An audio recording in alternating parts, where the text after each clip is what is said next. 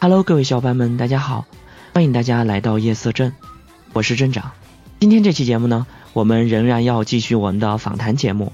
今天我特别高兴的邀请到了我们荔枝另外一位讲鬼故事的主播，或者呢，我也可以把它称作叫做灵异故事的主播。他的名字叫做爱德华，他来自 FM 幺二四二八九四，守在窗外的蝙蝠侠。那么下面呢，我们来进一步的了解一下这一位主播以及他身后的一些灵异故事。好了，下面我们有请爱德华。大家好，我是主播爱德华。嗨，你好，爱德华，欢迎来到夜色镇。嗯嗯。OK，那今天呢，我也是有点这个小紧张啊，因为我看了你这个名字，让我感觉有一种吸血鬼的感觉，你知道吗？那今天呢，我还是老规矩啊，我们呢也很少做一些访谈节目。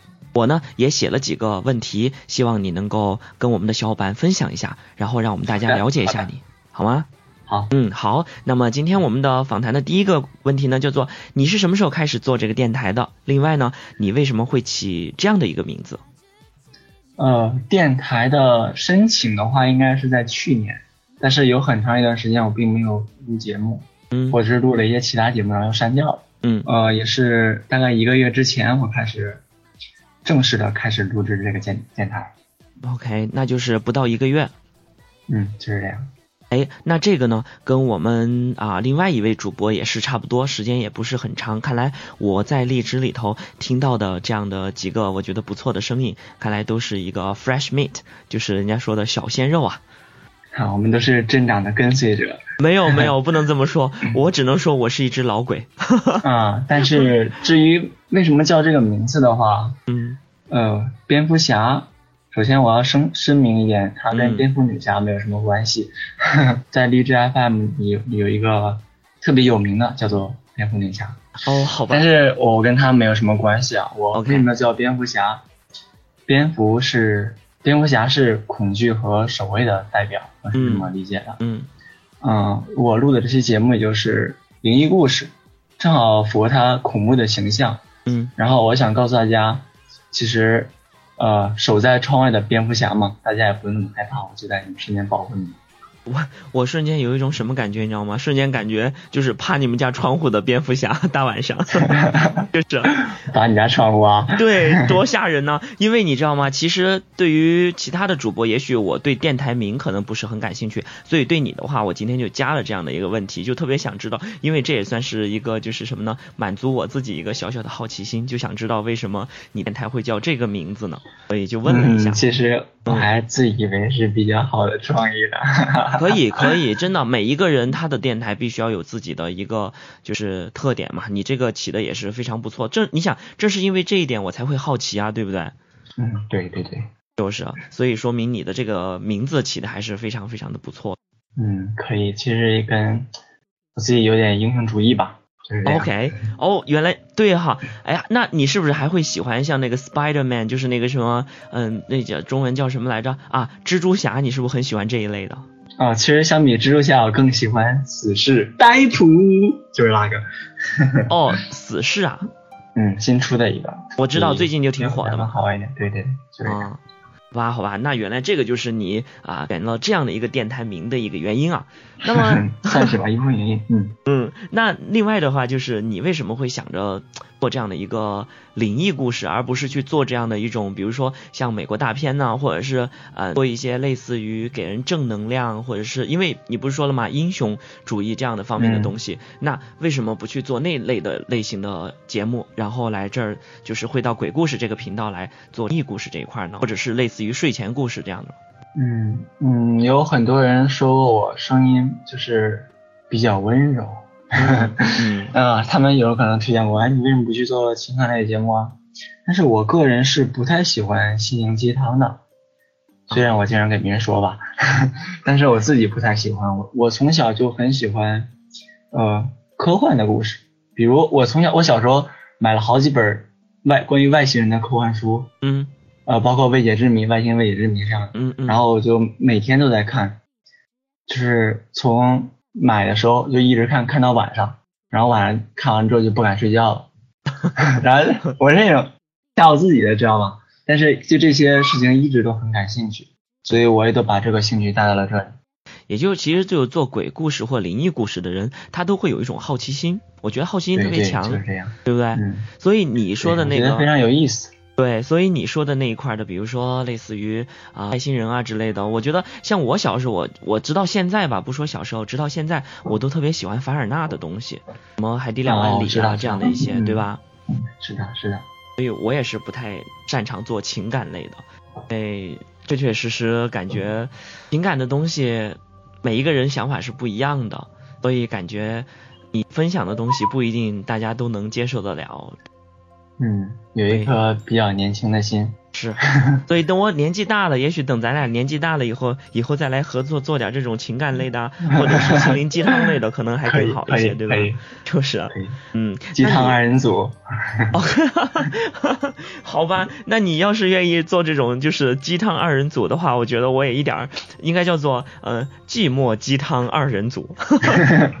咱们两个好寂寞呀。呃，对，已经闲得无聊了，你说呢？哦，希望我们的荔枝也一直在那个时候都能。能一直一直的做下去，否则的话，我觉得会多无聊啊，都没有这个平台了。嗯，是的，是的。嗯，好，那下面还有一个想问你的，就是那你在做这个，虽说时间不算很长啊，但是你也看了很多。那么你自己真正的把这种文字的东西做到有声的这一块来的时候，你的一些感受是什么呢？就是说，比如说你有没有遇到一些什么困难和自己播的时候的一些嗯好的一些叫做经验也好，或者是一些困难？跟我们分享一下啊，这一方面我之前体会最深的一点就是录音的时候会有口误。嗯，我之前都是就是用那个那个客手机客户端，就是一遍一遍的读。嗯，比如这边我眼看着就要读完了，然后突然发现有个很严重的口误。嗯，啊，我就感觉重来重新来一遍嘛，就感觉非常的麻烦，工作量很大。所以我之前的节目，呃，每次。读完的其实都已经口干舌燥了，而且也没有效果特别好，还是会有口误。所以我以前的节目全都是挑选出比较好的一期上传上去的，但是离离你的要求还有点远，是不是？对对对对。然后到后来的话，我认就是知道了 A U 这个东西，就音频处理软件，对我同学推荐给我的，呃，我觉得这个非常好用。虽然我之前对这些软件也一窍不通，但是嗯，处理一些很基础的问题，包括口误这些是非常简单的。嗯，为此我还在呃荔枝 FM 贴吧里发了一个就是这种技术分享帖，教教大家怎么简单的使用 AU，因为我觉得这对嗯，尤其是那些新人主播来说。是非常有实际，嗯，对，没错，没错，没错，这一点就是非常贴心的一种一种分享，因为你这是你切身的感受，自己摸索的东西，对吧？及时分享，这样的话，虽说也许对于做的时间长，人家会用 AU 的人觉得，嗯，这个没有必要，我们都会啊那样，但是。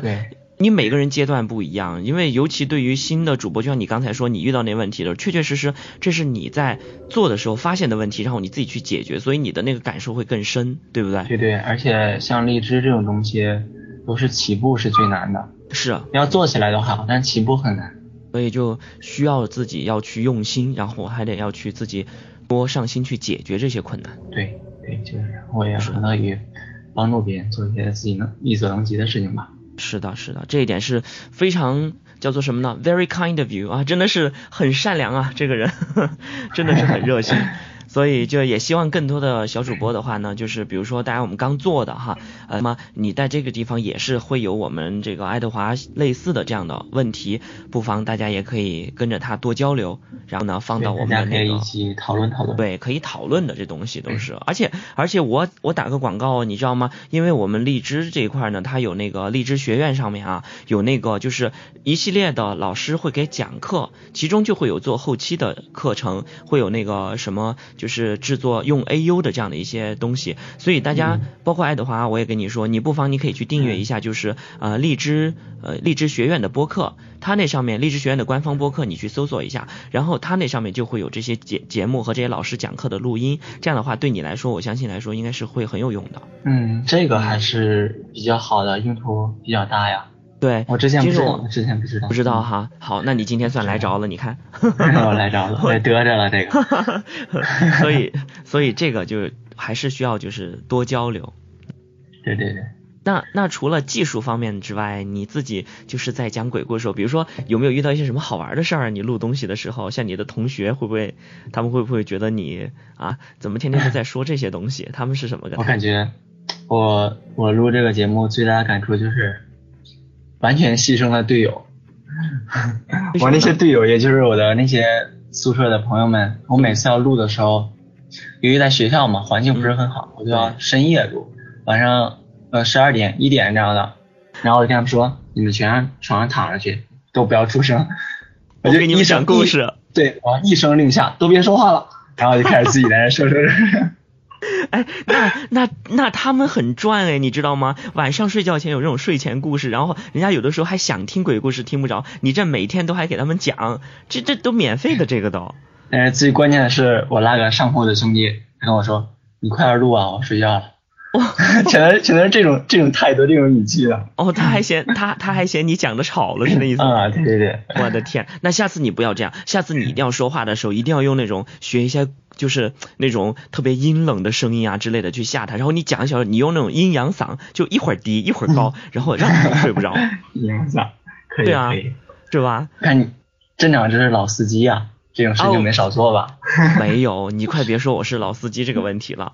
我呢，跟你说，我特别喜欢的是，我在哪儿都会这么说啊，特别喜欢那个说鬼，咱们中国不有说鬼三绝嘛，对吧？录那个什么鬼吹灯啊和那盗墓笔记那样，其中有一个我特别喜欢清雪老师，他就是这样的嗓音，你知道吗？他就能，他音域很宽，对他阴阳嗓，你就像我有时候晚上睡觉听他的故事听睡着了，突然一下往下就是噌的一下他就来那么一声，我瞬间就醒了。道闪，一道闪电划过，哈，瞬间惨白的脸，然后我我的那个脑子嗡，我就我就我就炸了，你知道吗？我就醒了，对嗯，就这样睡说到这件事，嗯，你说这件事，我突然想到我在大一之前，大一的时候发发生一件事情，啊，当时其其实也挺，现在想想，其实当时挺害怕的。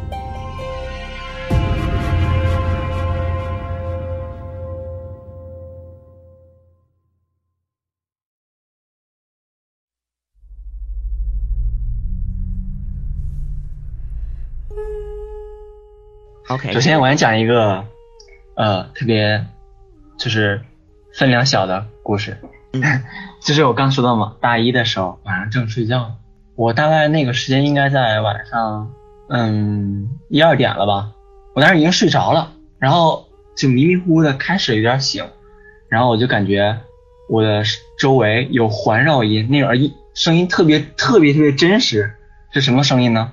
张震讲鬼故事。我当时记得特别清楚，就是是有个老太太那一集，然后我就睡得迷迷糊糊的，我突然感觉好像有人在在我耳朵旁边给我讲这个故事，给我放那个声音，当时我就直接吓醒。老太太是不是那个厕所里的灯？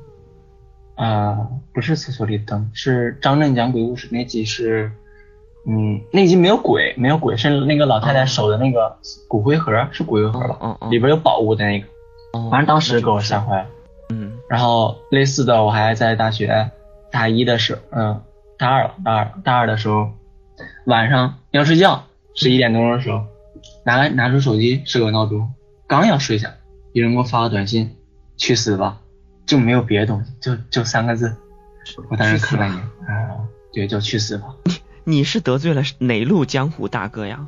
那我就谁都没有得罪，我平时不得罪人的，还是去死吧，而且我也没有存这些手机号。我看了一眼，看了有三分钟，然后睡觉。那那你怎么回答的？你你也没回他？我就没回啊，没回。好吧，那你就当做垃圾短信了哈。你你假装当垃圾短信。这种就是细思极恐啊。是，你这种东西有时候是后怕，对吧？想这种东西。对对对，后怕，对，就是很后怕。那也不行啊，你这你这也忒短点了，我们这些小伙伴都没听过瘾呢。哎，不是啊，我是我刚才说了嘛，这只是分量很小的。哦，开始。其实我我我这个人啊，就是遇到的这些比较奇怪的事情，算是比较多的。然后就是分量最足的一个故事，就是我在小学三年级的时候啊，嗯，我要我说的详细点。当时我奶奶在给别在给别人家当保姆，然后那那个那户人家也挺好，就是暑假的时候让我去他家，嗯，给去他家玩儿。然后我就去了，然后有一天我中午吃饭，当时吃的就是很丰盛，吃完之后就感觉特别难受，就是翻天覆地的，特别晕。我躺床，我躺在床上，但是我感觉我在动，你知道吗？嗯就好像地震了一样，但是可难受，可难受了，然后还吐，还还特别想吐，我就去跟我奶奶说，然后奶奶就带我去村里的那个卫生站开始输液，然后那个大夫说是肠胃炎还是什么，反正就给我开始输液，然后我当时就输呗，然后输到一半我就嗯睡睡着了，然后等输完了，我醒了之后啊，我就发现我奶奶抱着我，然后我就感觉好多了，感觉也不难受了，我就挺开心的还。然后我奶我奶奶问我，你刚才输液的时候为什么拔针头啊？我当时想，嗯，我自己自己去拔针头，而且这件事情我一点印象都没有，你知道吗？就是因为我感觉我还睡得挺好的，但是我奶奶跟我说，我在睡觉的时候自己去拔那个输液的针头，你你自己拔了，把对我我自我我自己拔，那发现的时候已经就是拔下来了吗？就是我我因为手上有动作嘛，然后当时我奶奶离我也也不远，就在旁边没多远的位置，然后她应该就阻止我，她就这么跟我说她，后来跟我说的。但是我这件事情是完全不知道，她后来跟我说的，我自己去拔针头。那也有可能是你睡迷糊了，或者是病发烧啊之类的。对呀、当时我就这么想的嘛，可能就是迷糊了，嗯啊，无所谓了嘛，你没放在心上。可是关键问题来了，到了那天晚上，我睡到晚上十点左右吧，呃，我突然自己站，就是在从床上直接直挺挺的站起来了，站在床上，然后就开始哭，无缘无故的开始，而且是那种哭的特别嚎，就是嚎啕大哭，哭的特别惨那种。然后当时，呃，那户那户人家那个爷爷嘛，就跑过来了，然后我奶奶旁也在旁边，就开始问我怎么了怎么了，但是我就是当时没有反没有反应，因为当时，呃，我还没醒，当时我并没有醒，你知道吗？这才是很可怕的。我当时并不知道我在做这件事事情，然后他们问我怎么了，然后我就也一直哭，一直哭，一直哭，也不理他们。然后那个爷爷就开始掐我的人中，把我掐醒了。那个时候我才醒，我醒了之后有意识了，然后当时还是感觉挺难受的，然后就慢慢不哭了就好了。然后第二天我就被赶出这一回家了。哦，然后第二天我就回家了，回家去我姥爷，去我姥爷家。我平时都住我姥爷家的。然后结果那天晚上还不算完，等到也是这也是昨天晚上那那个时间十点左右的时候，我又站起来了。当时我我姥爷说他们没有防备啊，他们也不知道，哎这是怎么了，就开始就是你睡得好好的，突然站起来又开始哭，然后给我姥爷也吓坏了呀，就叫来一堆，就要叫来一家人，然后就问怎么了怎么了怎么了，我就一直哭一直哭，然后突然给我姥爷跪下了，我啊，就啊我就突然给我姥爷跪下了啊，我天，我在，然后然后我说姥爷，我求求你快杀了我，这这真事儿，都是原话原话，而且而且作揖，哦，冲我冲我姥爷作揖，一边作揖一边哭一边求快杀了我。那那就是这种上身吗吗？然后然后然后就是我也是哭到我每次都是哭到一半我才醒，你知道吗？就是哭了大半天了，后来自己才醒了，才有意识，才睁眼。也就是那个时候你还你是完全不知道的。对，之前我是完全不知道的，之前这些都是我家人跟我说的，然后自己醒了，感觉就是那种难受法，就是直到现在啊，直到现在我又没有再体验过那种悲伤的感觉，你知道吗？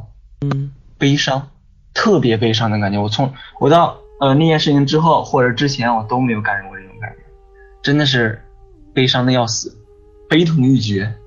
哦，也就是也就是那天那种感觉，就是让你只只给你留下那种自己特别难受的感觉，是吗？对对，就是我醒了之后，我醒了之后悲痛欲绝，就是那种感觉。哦，那很有可能这个就是跟你说的刚才提到的，可能是鬼上身了，我觉得。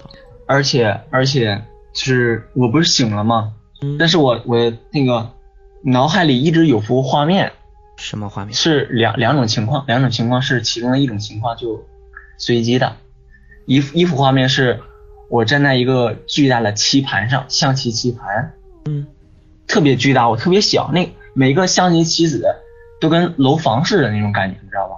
特别大，然后我就在那看着，他们就在互相移动，然后我就特别难受，就是这种感觉，他们在自己移动。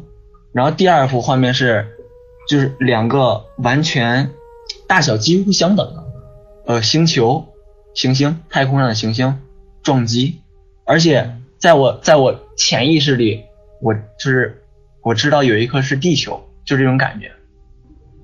你说的这个让我觉得有点像之前我看到过的一些画家画出来一些就是人在濒死的时候状态出现这感觉，其中有一个一幅画，就像你说那个棋盘那种感觉。对对，就当时，而且我自己永远是很渺小的。明白，那那种感觉也不是觉得自己特别，就就感觉那个时候好像轻飘飘的，也不叫轻飘，就感受不到自己的存在，但是你只是看得见。对对，就就是就是感觉不到自己存在，只是你有一个视野，你有视觉，然后当时就心里心里真的是那种绞痛，你知道吗？反正可难受了，可难受了，而且不是不只是这几天，这两天晚上，从那之后开始，每天晚上要么十点，要么十一点，有一个具体的时间，肯定是两个时间中的一个。每天晚上都会在这个点准时醒，准时起来开始哭，是吗？对，准时起来，然后大哭，跪下，作揖，求你杀了我。那那后来呢？每天晚上就是这样。然后，嗯，我妈以为就是说是不是啊有梦游啊乱七八糟对吧？就开始给我找药吃嘛，看大夫，吃了很多药不管用，就是一点用都不管。那必须不管用我，这又不是病。对呀、我就这样折腾了得有大半年，每天晚上，你知道吗？每天晚上。我天呐，然后我我妈没办法了，去找个大仙，嗯，一个老太太。当时我没去啊，就是我妈他们自己去的。然后我当时三年级嘛，上学，他们自己去的，回来跟我说，老太太就说了一句话：河边淹死了一个人。河边淹死了一个人。对，他就说了一句话。而且我跟你说，这个老太太离我家特别远，很远很远，就是你开车的话两个多小时吧，很远了已经。嗯，然后，而且我在我奶奶那里，就是之前最开始跟你说输液的那个地方，不是我家，离我家也很远。然后我家是在两点之间的位置，你知道吗？你都可以知道他们相隔其实特别远。嗯。然后那个老太太就跟我说，在我呃奶奶工作的那个那个那个村子那那边淹死了一个人，哦，也就是说这就是这个老找替身。就是这个老太太她其实根本就是不是说听说了啊，然后突然给我安上，就是她离得很远，根本打听不掉这件事情，但是她就说那是死了一个人。于是我妈就去那个村里看，真的淹死了一个，而且跟我年龄相仿。哦，那就是了。所以这一点就是人家真的是讲的这个叫什么？嗯，可能这小孩还不愿意走啊，对对对对吧？还是想拉个垫背的。对，然后我妈妈就开始晚上给我烧黄纸，在在我床头烧纸，然后送出去。他们去外边干嘛我就不知道了，反正就每天都烧黄纸，后来就好了。因为他们说淹死的人的怨念特别大，所以他淹死的人据说是没有办法就是投胎的。然后再一个，因为说在那个地狱里有一有一有一层叫做十八层地狱嘛，有一层叫做寒水狱。那寒水狱的话，就说这个人如果你是淹死的，或者是自己呃溺死的这种的话，会在那个地方。就是在寒水狱当中去受酷刑，所以这种人一般来说就是没有办法超生的，可能对，而且这件事情我跟我嗯很多朋友都说过，因为这件事真的发生了，包括我家人他们都他们都印象特别深。我也跟别人说的时候，我也不需要说编什么，就嗯，很真实这件事情。我跟他说，就跟我我身上真的发生过这么一件事情。那你们家你要发生了这事儿，我觉得像你求你外公，你说杀了我吧，我感觉你像这样折腾你们家半半年对呀对呀。你们家的人就该说杀了我吧。你就你就说我我姥爷当时当时都五六十岁了，他当时看这场景也有点犯犯怵，你知道吗？是肯定的，这个其实想想画面的话，还蛮恐怖的。是我现在已经浑身在这发凉了，因为真的，你想大晚上突然小孩对呀站起来，大晚上的脱衣，对，啊，还跪下作揖。是啊，而且还说一些这种不着边际的话。对对对，哦天哪，那那这个事儿看来真的对你的影响也是挺大，印象也挺深的了。对印象特别深，因为折腾了大半年都有这一件事情。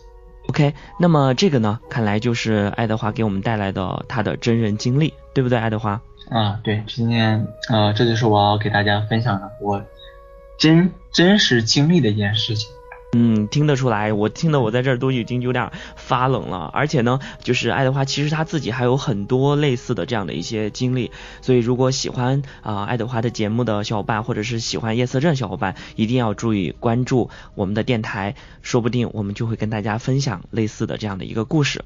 好了，那今天呢也很感谢爱德华能够来到我们夜色镇来做客，那也希望他有机会的话能够再跟我们一起来分享一些灵异的故事。嗯，好的，我非常乐意。嗯，好，那这个地方你就说好了啊，不许反悔，到时候我一定会把你抓好的来的。OK，嗯 好，好的 那今天呢，各位小伙伴，我们的夜思镇的节目呢到这儿就要结束了。对我们的节目感兴趣的话，希望大家能够在我们的节目下方给我们留言，或者呢也跟我们说一说你身上发生过的一些灵异的事情。好了，那今天节目就到这儿了，大家拜拜。拜拜。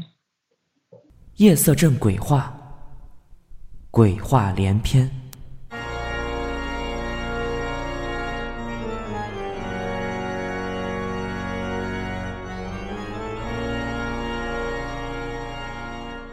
荔枝 FM 六幺八三零五，每晚不见不散。